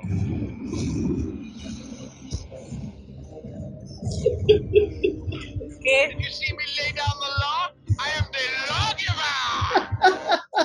Lo vi el otro día y no lo podía creer. Y, y un comercial de verdad. La Toyota Tacoma, que es una, una camioneta de la época, sacó ese comercial para poder, digamos, hacer que lo, los gamers compren, compren camionetas. Como la, la, la, mini pickup, sí, Dios mío. Sí. sí. Bueno, también estaban estos comerciales que al principio aparecieron, pero es que estos Estaba el de comerciales Mr. T. de- es que el de Mr. T me parece que el de es de Para Burning. es para Burning. Que Mr. que sí. T, de el foja. Ese. Mr. T has the greatest hair in the world. You can't deny it. It's been proven by Estaba la bomba de esa que te compartí en Mr. T antes. greatest hair in the world of Warcraft. Todavía la puedes sacar. Grenade. Se podía encontrar todavía Mr. T en alguna parte, me parece. Yo no la encontré nunca más, me parece que la sacaron del juego. Oh. Pero hace tipo tres expansiones o más. Sí, pero me parece que Chuck Norris era para una parte del mundo, Jean-Claude Van Damme era para la TV francesa, pero estos comerciales empezaron a salir ya en, en ¿cómo se llama? En, en TVC, como tal. Sí. Eh, Pero lo- lo- los comerciales eran buenos, pero vamos a ir viendo más comerciales a medida que avancemos en las expansiones, porque los comerciales se volvieron interesantes de ver. Eh, como por ejemplo el de Ozzy Osbourne y el, y el príncipe, ¿cómo se llama? El Lich King. ¿Por qué me sale Amber Heard? ¿Qué tiene La cinemática, la, la cinemática de, de, de Classic es una cosa tan hermosa. Se Oh, vuelve, yo me, me, yo me enloquecí cuando tipo abrí el juego y vi esa cinemática. Sí, bien. Es que esta No. cinemática se parece mucho a, las- a la primera cinemática que aparece en Warcraft 3. Sí. Cuando, cuando se van a la guerra, se parece mucho. No sé si ustedes, Es no sé si el ustedes, comienzo. no sé si ustedes hicieron lo mismo, pero yo cuando las primeras cosas, primero, perdón, hablando, a ver, voy a intentar hablar como una persona. De las primeras cosas que hice en el WoW cuando empecé a jugar fue buscar todos los personajes que hayan estado en, en Vanilla. Te digo, en Warcraft 3. tipo, los iba a buscar. Sí, yo quería que saliera el Pandaren, pero hay, hay referencias a, pero no está el Pandaren. sí, Eh, porque a mí me gustaba mucho eh, cuando, cuando en el Warcraft 3 después te vaya la campaña. la de Chen. Sí, buenísima el- la de Chen. la, la campaña de Rexar. Sí, la de La- bonificación. La de bonificación para. Ay, esa, esa escena con la Nelf fue la que a mí me, me voló a la cabeza. No, a mí con el enano me volvió. un druida. Sí. Ahora se transforma en gato, mira, mira, mira, mira, Uy, mira. ¿Por qué decir, por qué Ah. tío? Eh, eh, no, era buena, era buena cinemática. Es que estaba muy bien animada. Y tú, tú podés pensar, ¿y por qué el juego no es así? No, porque el juego tiene su gráfica única. Que había muchas críticas respecto a eso y todavía hay críticas. No, es que el Warcraft no tiene gráfica realista. Cállate, conchetu. No todo tiene Sí, gráficas realistas. Esta, esta parte con Esta, el. el Tauren. La parte cuando tira el polvito mágico Ay, a mí me este. encantó. eh, Ah, qué hermoso fue la cabeza. Ah. Y después ese set nos dan por fin ese set. y Yo lo único que quería era ese set para el juego. Y te lo dan. El set delegado de los Tauren. Eh, el orco. Y me- también me gusta la pelea final con el tema del mago. Aquí. También es épico. Sí. Y mira cómo le pesa el fuego. Ay, qué hermoso que está hecho. No, a mí me gusta el enano ahí. Oso, Tauren y más encima el Tauren que le pega sendo palo al, al oso. Al oso, pues. Sí, ese mago le falta el ocupar la-. La madre que viene el mago. Sí, era, era bueno. Es que, lo- es que lo- los la cinemática se ve así, pero si te vaya a World of Warcraft trailer. Sur- no, no, no hay trailer de Surgurú. Acá está, Parece que no. Ah, sí, sí. Ahí. este, pero mira cómo se ve. Mira, mira esos 300, 240p, no tiene más. Claro, que ese era de parche. Era, ¿no? Sí. Sí, pero. eh, eh, Y hecho este Movie Maker.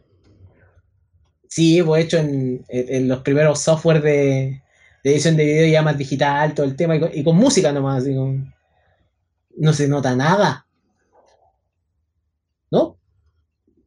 El puro logo Sí, de es que- abajo. sí. Los de parche eran tipo así, con gráficos del juego, ahí sí. Y eran tipo todo editado. Pero que este, este era de este era. No, pero es que. Es que más Este adelante vamos a ver otro tipo de trailer. Este era de parche, Era- pero en, TBC en- ya empiezan a hacer. En TBC, arra- sí, en TBC Sí. empezaron a hacer más, más eh, cinemáticos. Y sí, y donde llegaron al digamos. pic, el Sí. Lich King llegan al pic. El, el Lich aparece en los trailers de. O sea, ni siquiera en. ¿Cómo se llama? Sulaman. En TBC. Aparece por lo menos el primer trailer quizás más. Más, más producido. Y lo han remasterizado por todos lados. Sí. Pero este era bueno. De hecho, un flaco que labura para hacer, haciendo todas estas cinemáticas. El flaco empezó haciendo machinima, tipo este tipo de videos así, y terminó trabajando para Blizzard. Sí, eso, De eso es lo hecho, la, la cinemática esa de la, de la Puerta de la Muerte o algo así ahí en, en, en ICC, la hizo ese chabón. Y, y hay un montón de, de NPCs que salen Sí, corriendo ahora- y, qué, y qué sé yo Ah. que, que el flaco contaba que literalmente eran todas personas con la computadora apretando W, cosas así. Antes podía hacer películas. Si tenía un servidor pirata, podía hacer una película. Y hay gente que lo hizo. Y este tipo, que se llama eh, Ika Edit, este también está trabajando para Blizzard. Ahora. Este ¿Ah, se, hizo sí? famoso, se, se hizo famoso por la cinemática de. los trailers de. Lo sigue haciendo. Los trailers de. Pero ¿Oso? se hizo famoso, se hizo famoso por esta, por la cinemática del, del DH. Como, como bien rockera, así cuando aparece esta. Fue una banda que, le, que está laburando para Blizzard. ahora. Y está, está- ahora hace los los videos del invitacional, todo cuando aparece el video invitacional tanto y aparece un video de algo, este lo hace.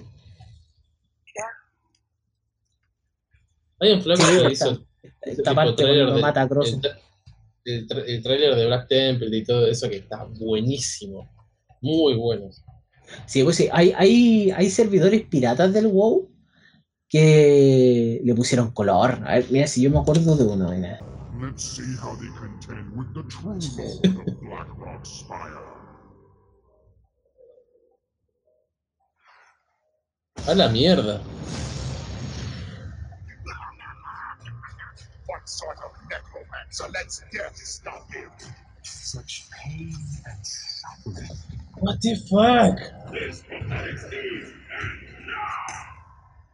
¿Esto lo hacían en server privado? Sí. Qué locura, ¿eh? Cuánta dedicación. Welcome to my personal sanctum, heroes. Allow me to spice things up. Bueno, yo estoy segura de que todos acá deben conocer al que hace las cinemáticas de WoW remasterizadas. Sí, sí. Ese el mismo, es el el mismo. Este es el de Ankiraj. Como que de repente aquí te sale que eh, esta parte, cuando se cae esta, esta cosa donde suponía hay gente, como que animó todo eso. Y animar estas weas son súper difíciles. Eh, y, y esto es similitud. Claro, sí. Qué laburo, ¿eh? Escalita. Te anima cómo se abre la puerta y toda la cuestión. A mí me gusta un efecto, este efecto cuando entran a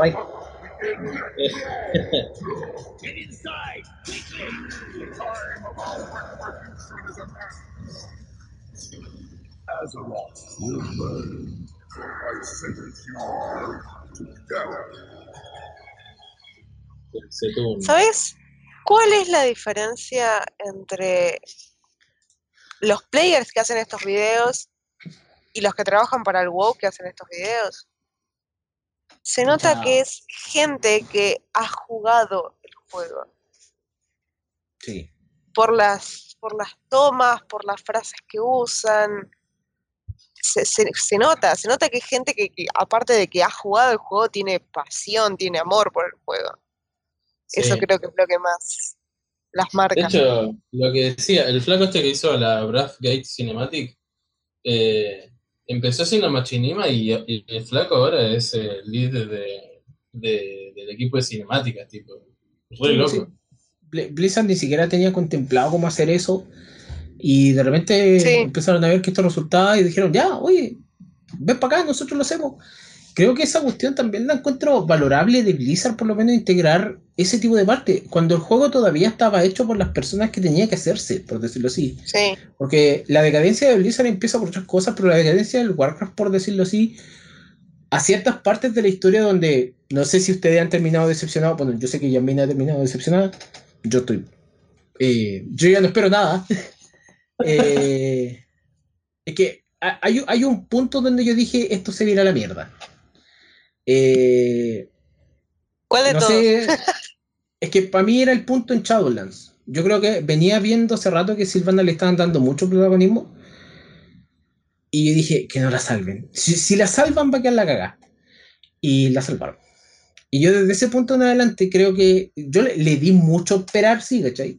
Pero desde ese punto en adelante yo dije, ya, aquí no sé si hay salvación para la historia. Porque hasta el Sí, momento me gustaba. Mm. Silvanas tenía que morir.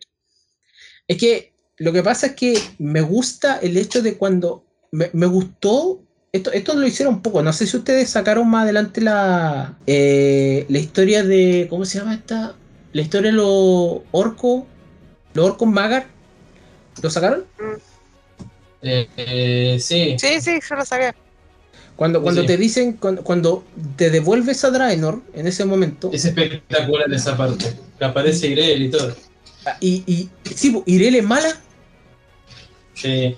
Y tú decís, Sí. ¿y ¿qué, qué está pasando? Claro, el fanatismo de la luz, la iglesia, el fanatismo, ese, ese, ese fanatismo ah, le hace mal a- al, al, al, al- al mismo juego. Y yo dije, ya, esta, esta historia está buena. Aquí es Sí, donde sí, sí, me sí. sacáis a Turalion y Turalion eh, eh, eh, lo, lo colocamos como enemigo. Porque creo que en ese- hasta ese punto yo era alianza. La otra perspectiva. La otra perspectiva, porque la Horda ha tenido muchos golpes, por decir, no estoy defendiendo a la Horda, eh, pero la Horda ha tenido muchos golpes emotivos, tanto de, oye, el Warchief que se les corrompió, el, el otro que se más encima se les murió, duró menos Blizzard es sorda, sí, sí. Eh, sí, pu, y Blizzard es Horda. Respecto a. No, Blizzard es Alianza. Porque a Anduin lo dejaron sin tocar por mucho rato. Y la vez que nos tocan a Anduin, que fue ahora último, puta, fue cornetero, ¿cachai? Fue, fue penca. Entonces, así como fue. Empezó la- como. Y terminó como. Sí, fue como- y esto fue todo. Eh, apareció, apareció Varian Fantasma y lo salvó. Eh, creo que yo dije, ya aquí la historia está. No saben qué hacer. El, tema de Lune, el, tema de, la misma tirante que se transformó en un personaje cacho para la historia. Eh, Furion, que no, Furion que prácticamente el papito corazón del, juego, porque. Malfurion. Sí, pues ese igual lo único que hace es dormir. Lo aborrezco. lo único que hace es dormir Es un personaje que detesto con todo mi ser. y a mí me cansó. A mí ya desde Frozen Throne que me cansó. tú, venís, cansado desde, desde, el inicio. Sí, sí, sí. Desde que lo tenéis que despertar al weón. Eh, no, Warcraft 3 está bien, pero ya en, en el, en el Throne que dice, ¿qué le dice a Vía? Qué sé yo, a, a, Tirande y está en montura, todo el, fumable. Sí. Eh, creo, que, creo, que vieron muchos personajes que tenían tanto potencial y que, por ejemplo, me impresionó cuando, cuando salió BFA, BFA sí, yo me leí el, el, relato, porque no sé si ustedes se acuerdan, se, sacó el relato de la, la Christie Golden, si no me equivoco. Sí. Sacó el relato de cómo la horda. Compré y no lo leí. No, no, pero el otro relato que te dieron gratis, que era el relato que te dice que, eh, que era por dos lados. Uno era Alianza y el otro era Horda, y entre los dos sumaban como 100 páginas, que era el relato de cómo la, la Horda engañó a la Alianza para ir a quemar el árbol. Sí. Mm.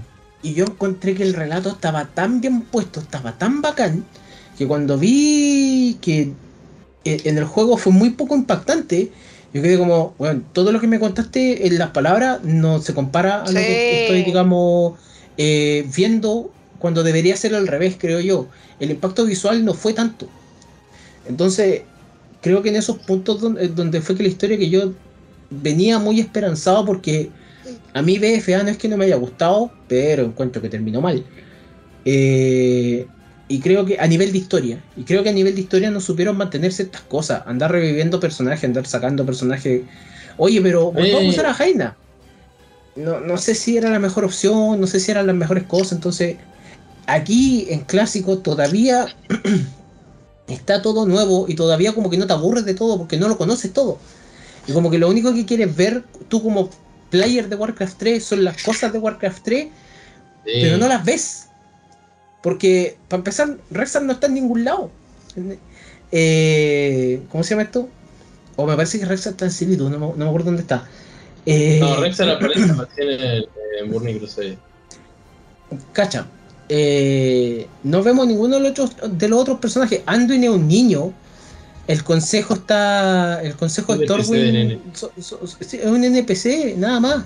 Eh, no sabes mucho, no te cuentan mucho de, quién es el rey de Stormwind. No saben nada de eso. Eh, entonces todo, todo está muy en el aire, lo cual es, es perfecto para iniciar cierta historia. Es perfecto para decir, oye, aquí hay un muy buen potencial donde pueden unir Warcraft 1, 2 y 3. Y lo, lo, lograron hacer a nivel de las primeras expansiones. Y probablemente para muchos Kata va a ser el, punto de inflexión. Para mí no. Para mí no. Eh, para mí el punto de inflexión puede ser entre BFA y Shadowland. Pero ahí es donde yo me empecé a decepcionar. ¿De la historia decís? ¿De que se vuelve mala? De, la historia. Sí, de que se vuelve no mala, pero se vuelve predecible. A mí me pasa. yo siento dos cosas. Eh, para mí, al final de Lich King hay un punto de inflexión. Pero un punto de inflexión no de bueno o malo, sino de que un antes y un después en la historia. Como que ya es otra cosa. Se cierra todo, todo lo que venía siendo Warcraft, eh, Warcraft 3 y Artas, y ahora empieza otra cosa. Em, y con Shadowlands me pasa que estoy podrido de ver siempre los mismos personajes. No quiero ver más ni a Ferral, ni a Jaina, ni a Silvana, ni a Tiranda. No quiero ver más, quiero ver personajes nuevos. y una cosa que discutimos, discutimos con la Yamil eso. Porque a mí me gusta, eh, una de las razones por las que yo me fui a Necro fue por Draca. Cuando a mí me dijeron Draca es la, la, personaje que va a estar en los Necros, yo dije, aquí está mi reina. Literal. Ah. O sea, eh, yo me fui porque el personaje de Draca encontré que la historia mientras va leveleando, cuando leveleáis la primera vez y llegáis a, a, ¿Cómo se llama? ¿Maldraxu? ¿Se llama la zona? Sí, Sí, sí. Cuando llegáis por primera vez a Maldraxxu es un caos. Es una batalla, un coliseo, ¿dónde estáis metidos? Después llega un dragón. Es hermosamente bonita con un soundtrack así específico. Eh, y después resulta que nos vemos más personajes interesantes. Lo mismo que tú estás diciendo. Vemos los mismos personajes de siempre. Y cuando logra, tenemos por fin el reencuentro más esperado por América Latina. Ahí quedó, quedó en un diálogo de mierda después de una quest. Sí, sí, sí. Eh, y, y- y qué está pasando? ¿cachai? ¿Y, y- y dónde está lo que, nos, lo, lo- lo que se nos prometió, por decirlo así? ¿Dónde vemos a Varian? ¿Dónde vemos a- al otro? Eh, Ahí pasó entonces- una foto, esta foto me encanta de, de Bane en Oribos. Es como, como el, el chief de los Tauren ahí tirado. Sí, en eso es. fue tan fiel. Sí, el desperdicio absoluto. Eso éramos nosotros. Cuando, cuando en el parche pasado Bane, tuvimos que ir a salvar a Bane porque Bane se sacrificó por, por la alianza prácticamente para hacer cosas. Creo que eh, ha- hay muchas cosas que la historia pudo haber dado más y siento que pudieron haber sido hasta más sanguinarios y haber matado más personajes. Pudieron habernos matado personajes importantes. Esa es la cosa. Creo que ya a- en este punto de, de la historia necesitamos probablemente la muerte de un personaje importante. O sea, yo creo, a mí me dolió cuando murió Varian. Yo estaba, pero no, A todo. Yo no puedo ver la cinemática sin llorar. esa cinemática es potente. Estamos- Hoy, estamos 5 adelantando de mayo del 2022. Sigo llorando. es, es potente, es, es potente. Y después de eso, Perdón. no tenemos perdón. más. Porque, sí, sorry, eh, porque la cinemática de la muerte de Vol'jin es muy distinta. Porque ahí después te enteras de que a Vol'jin le metieron el pico del ojo, no, no nada más. Bueno, Pero- yo también la sufrí esa. Eh, Pero no se animan a seguir haciendo, a, a seguir haciendo cosas grandes, cosas que impacten. Claro, porque si hubiesen dicho maten a Silvana, no, es que no podemos matar a Silvana, es como vamos a matar a una mujer. Huevón, Silvana se merecía la muerte. Sí, y yo la adoro a Silvana, pero hubiera sido una buena historia si la hubieras matado bien. O sea, Eh. hubieras quedado excelente, hubiera sido drástico, hubiera sido impactante. Yo creo que con la historia en general, eh, el- o sea, con todo el tema desde, desde que Si- Silvanas prende fuego Teldrassil, como que eso lo hizo eh, un chabón que después se fue, que de hecho es el, el- el que, viste todo el tema este de las denuncias que tuvo el año pasado. Bueno, Sí. uno, de, bueno, uno de los de los que se mandaba las cagadas era un flaco, ya ni me acuerdo el nombre, por suerte. Eh, este flaco era de lo, era tipo de los líderes de, de, WoW y fue el que puso como para que Silvanas eh, destruya Teldrassil. Para mí lo que está pasando ahora es que el equipo de narrativa de Warcraft está como tratando de, resolver todo el quilombo que armaron antes con el tema de Silvanas, Teldrassil y Shadowlands, porque el flaco que está ahora eh, en narrativa de Warcraft entró como narrativa hace un año, creo, cuando ya estaba todo en marcha. Yo creo que realmente voy a ver si la historia es una porquería y ya no tiene salvación, es ahora en Dragonflight. Porque en Dragonflight lo van a hacer como, tipo, lo va a hacer el equipo nuevo, diga, dentro de todo, de narrativa. Y si ahí se va a decir, para mí, yo ahí voy a decidir si ya la historia no tiene salvación o no. Es que a, pe- a pesar de que haya sido un Conchizumare, el, al, Ya. al- al que sacaron del equipo de narrativa, fue drástico, dr- drástico y, y excelente que quemaran Teldrassil. Yo sufrí un montón. Me quemaron Sí, yo lo- Teldrassil. Yo la lo verdad que resufrí, sí, pero, fue mí- lo que tenía que ser, fue estupendo, fue genial, fue revolucionario. Sí, el tema eso es que lo- no, lo no- bien. no justificó nada. Es como, Es que- voy a quemar Teldrassil porque soy malo. Bueno. Es ahí el problema. Sí. Es que se, se quema Teldrassil. Yo, yo lo, por lo que entendí es que se quema Teldrassil por el plan de Silvana de causar estrago en el tema de la, del ciclo de la muerte. O sea, la cantidad de almas que se mandó para el otro lado fueron eh, increíbles. almas, que, sí, almas que ni siquiera pudieron llegar al, al, al más allá porque no hay árbitro, no, el tema del, del de están todos en demos, eh, y resulta que ya eh, ahí empieza a quedar la cagada de, un, modo u otro y después va encima a pitearse al Lich Que esa fue una de las cosas que me empezó a molestar porque yo dije, ¿por qué esta cinemática de Silvanas rompiendo el casco? Supuestamente de un ser que a mí me sacó la mierda. Eh, ¿Cómo se llama? Eh, derrotar y resulta que esta lo derrota como tal. ¿Cachai? que fue algo que empezó a, hacer penca, transformar a la horda en algo que, que quizá no era eh, fue, por eso digo, la Horda sufrió demasiados golpes emocionales.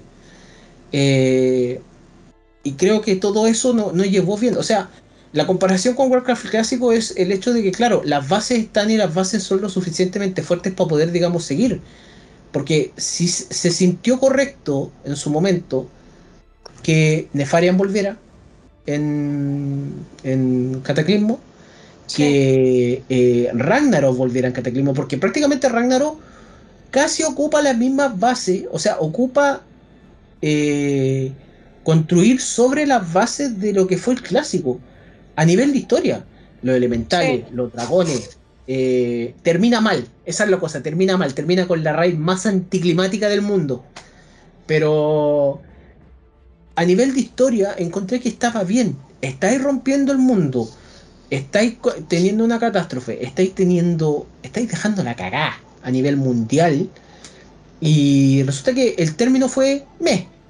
Pero es eso sencillamente la historia se fueron desenredando en eh, quién es, cuál es la identidad del WoW, cómo es la identidad del WoW, qué es lo que tanto ha cambiado, que después de eso llega Pandaria. Pandaria es, como la expansión que te dice cuánto ha cambiado el WoW. Sí. Eh, a nivel de historia, a, nivel de historia, porque eh, eh, en el momento que te dicen las emociones negativas son las que llaman al chat, puta, nosotros estamos llenos de eso, ¿cachai? Tu propio personaje está lleno de eso porque hay matado no sé cuántas con tu propia espada.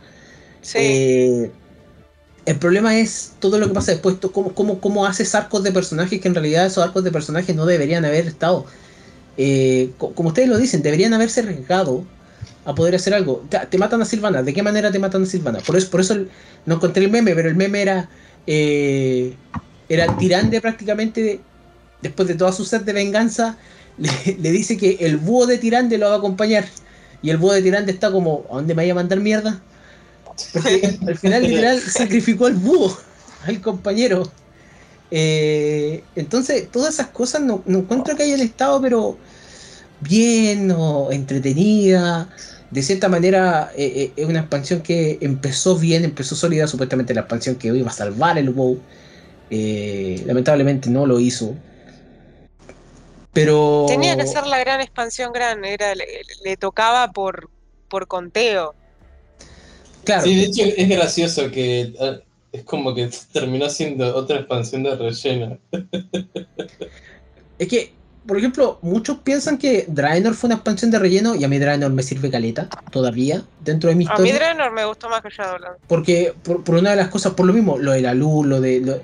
Claro, Draenor sola, cuando nos toca analizar Draenor, vamos a analizar la revolución más penca del mundo, ¿cachai? La, la, la, el, tema de, de, eh, juntar a los a, lo, a, lo, a, la, a la horda de hierro y que la horda de hierro te dure un parche, ¿cachai?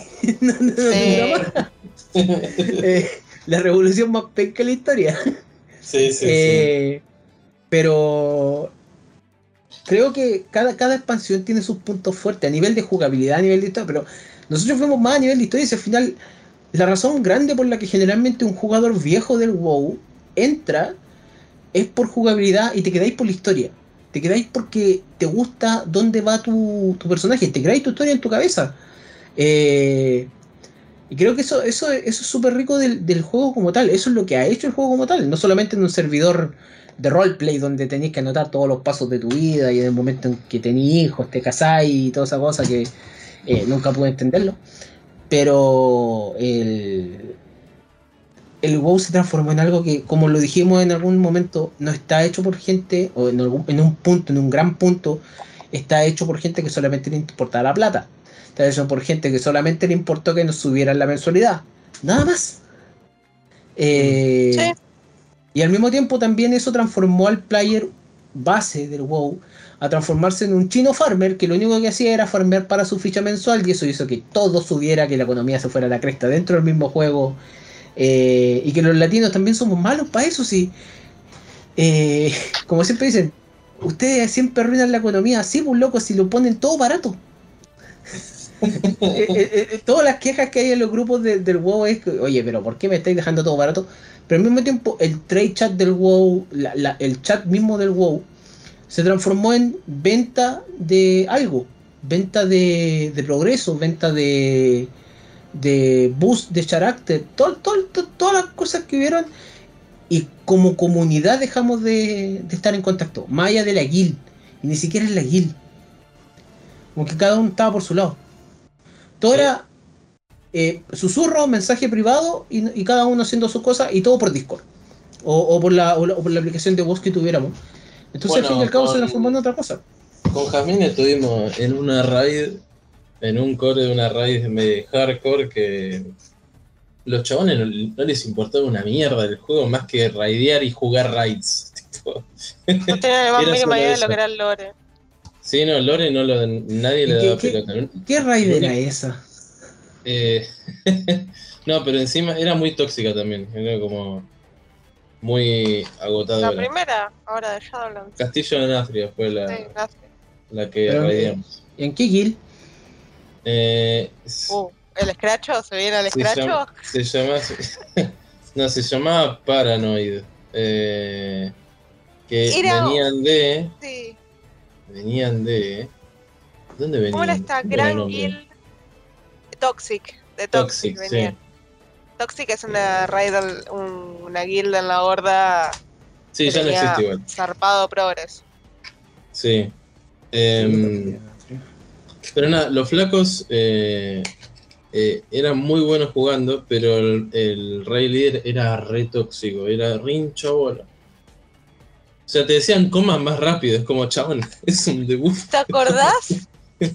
¿Te acordás el coman más rápido? Por Dios, coman más rápido, como loco, es un debuff. ¿Qué querés que haga? No puedo Fue genial porque casi llegamos a sacar el, el, el, coso de mítico. El AOTC de mítico, como o sea, eh, el AOTC. No, no, el no, AOTC, es, no, es el Cutinech. El Cutinech, sí. Sí, porque no fue fácil tampoco. Era una radio bastante complicada eh, no llegamos a sacar Cutinech, pero. Porque nos pudrimos de lo tóxico. 8 de, 10 voces, que era un montón. No, pero es que eso pasa. Lo que pasa es que eh, antiguamente por eso no se notaba así la, la, la competitividad. Antiguamente era como tenemos que entrar a 40 sacar set y listo. No existía como tal el medidor de DPS que te dijera, oye, tenéis que hacer DPS. O, oye, tus números están bajos. No, era, loco, te mueres, te vas. Eh, por favor, mejora, por favor, todo. Hoy en día, claro, hoy en día cambia. no es que no existiera el medidor de DPS, lo que pasa es que todas esas cosas se fueron incluyendo con el tiempo, por lo que me acuerdo y específicamente, por un tema de eh, ser más eficiente con tu mismo personaje y ser más responsable con lo que tú te comes, porque antiguamente había que esquivar todo, o sea, todo te mataba. Eh, hoy, al, nivel de competitividad que hemos visto hoy día, que el, nivel de competitividad, como yo le dije a la vez, a mí me carga, me empezó a cargar el sistema de, de los logs. Me, Te dicen, te dicen hasta todo, hasta eh, cuánto latía tu corazón en el minuto 27, te dicen todo eh, para, mí, para mí los logs fueron algo que me empezó a matar porque primero yo no tenía como en ese tiempo no tenía como el computador como para guardar mis logs. Pero lo otro era, a mí siempre, a mí, como por lo personal, siempre me mandaron a hacer mecánicas o yo era el tanque. Entonces cuando yo empecé a hacer DPS, me seguían mandando a hacer mecánicas que eran realmente difíciles. Dígase, por ejemplo, cuando a mí me, alegaron una vez porque yo en Cajón no tenía el DPS designado. ¿Cachai?